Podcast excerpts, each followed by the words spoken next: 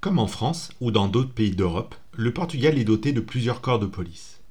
Parmi elles, l'on compte entre autres la GNIR, qui est un corps de police militaire, la PSP, qui représente la police de sécurité publique, la police municipale et pour finir, la police judiciaire.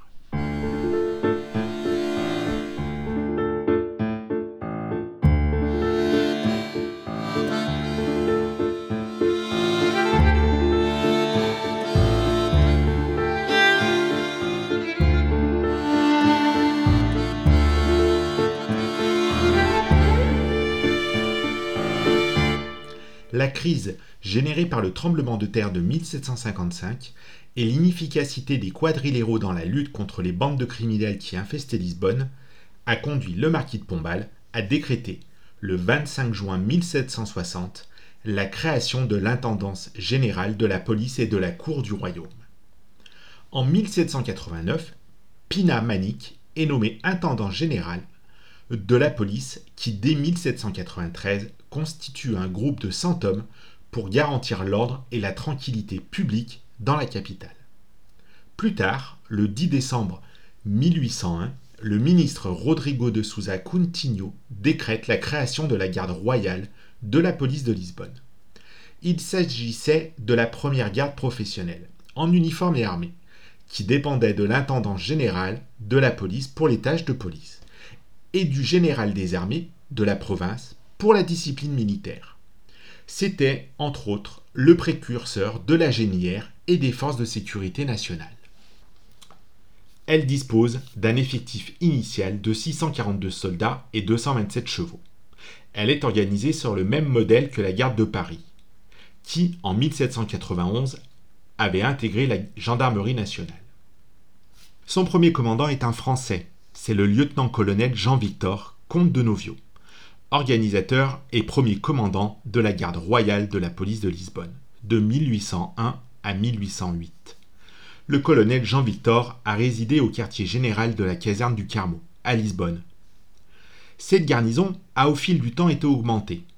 À l'intérieur, nous y retrouvions les gardes barrières, qui étaient les prédécesseurs de la garde fiscale, qui, elle, a été créée en 1885. La garde royale de police de Lisbonne a donc été le premier corps de police professionnel portugais et est à la genèse de tous les corps de police nationaux, y compris la GNIR.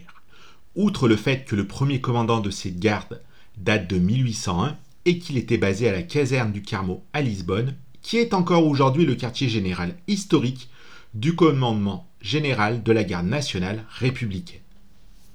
En réalité, les premières références à des institutions policières nationales remontent à 1383, avec le corps des quadriléros, officiellement créé par le roi Fernando, pendant la crise dynastique dans laquelle se distingue Nuno Alvarez Pereira. Pendant la guerre, les quadriléros médiévaux ont été constitués en garde militaire avec la mission de collecter et de distribuer le butin, de défendre les portions des murs d'emprisonner les ennemis et les malfaiteurs, ainsi que d'autres tâches sous le contrôle de Nuno Alvarez Pereira. Après les guerres avec la Castille, ils sont devenus dépendants des autorités locales, assurant des rondes et des patrouilles dans les quartiers de la ville de Lisbonne, et plus tard de Porto. Le 15 mars 1521, il fut établi dans toutes les villes, bourgs et lieux d'arrêter les malfaiteurs et de les amener devant les corridors ou juges du crime. Les quadriléros étaient choisis parmi les habitants les plus respectés de la communauté, et la personne nommée pouvait désigner 20 voisins, ou autant que nécessaire pour l'accompagner et l'aider à arrêter les malfaiteurs. Chaque quadriléro servait pour une période de trois ans et avait la responsabilité de diriger sa patrouille avec un nombre variable d'hommes armés.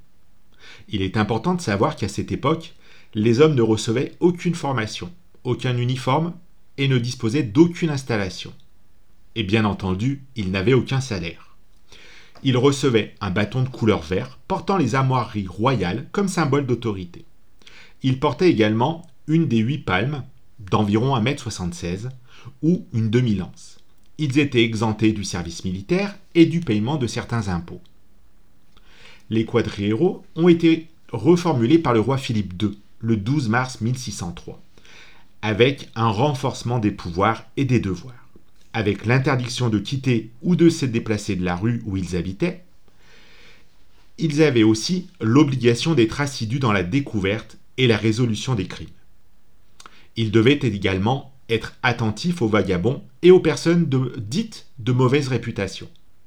Cette structure naissante n'a pas été capable de s'adapter et de répondre aux nouveaux types de criminalité caractéristiques du Portugal moderne, ce qui a conduit à son affaiblissement et à son extinction au début du XIXe siècle. Retrouvez d'autres histoires dans mon livre Les histoires du Portugal, disponible sur Amazon en format broché ou numérique.